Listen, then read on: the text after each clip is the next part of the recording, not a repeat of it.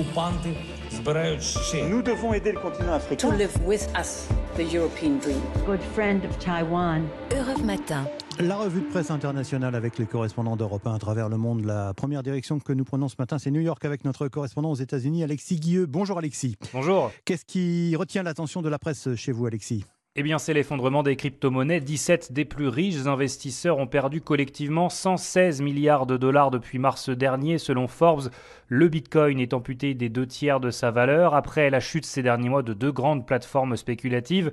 L'inflation et la hausse des taux d'intérêt ont aspiré les capitaux hors de cet écosystème des crypto-monnaies. Il y a aussi l'histoire de Sam Bankman-Fried racontée par le New York Times, de l'ancien patron de FTX, autrefois considéré comme un leader de l'industrie, fait aujourd'hui l'objet d'une enquête criminelle et pourrait devoir de l'argent à plus d'un million de personnes. Mais le Washington Post reste positif car il existe d'étranges similitudes avec l'éclatement de la bulle Internet il y a 20 ans.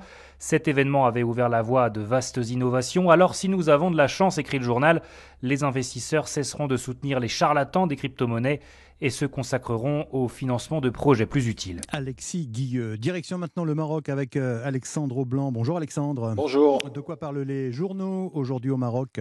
D'un nouvel épisode des tensions entre le Maroc et son voisin algérien. Avec cette question posée par le journal L'Opinion, l'équipe nationale participera-t-elle au prochain championnat d'Afrique des Nations qui se tiendra en Algérie du 13 janvier au 4 février 2023 Rien n'est moins sûr, explique le magazine tel quel. L'équipe des moins de 23 ans qui est censée participer à la compétition doit en effet se rendre en Algérie à bord d'un vol de Royal Air Maroc.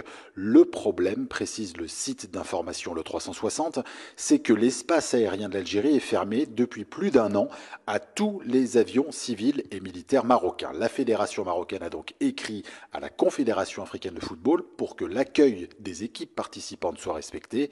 Dans le cas contraire, rapporte Média 24, l'équipe marocaine boycottera la compétition.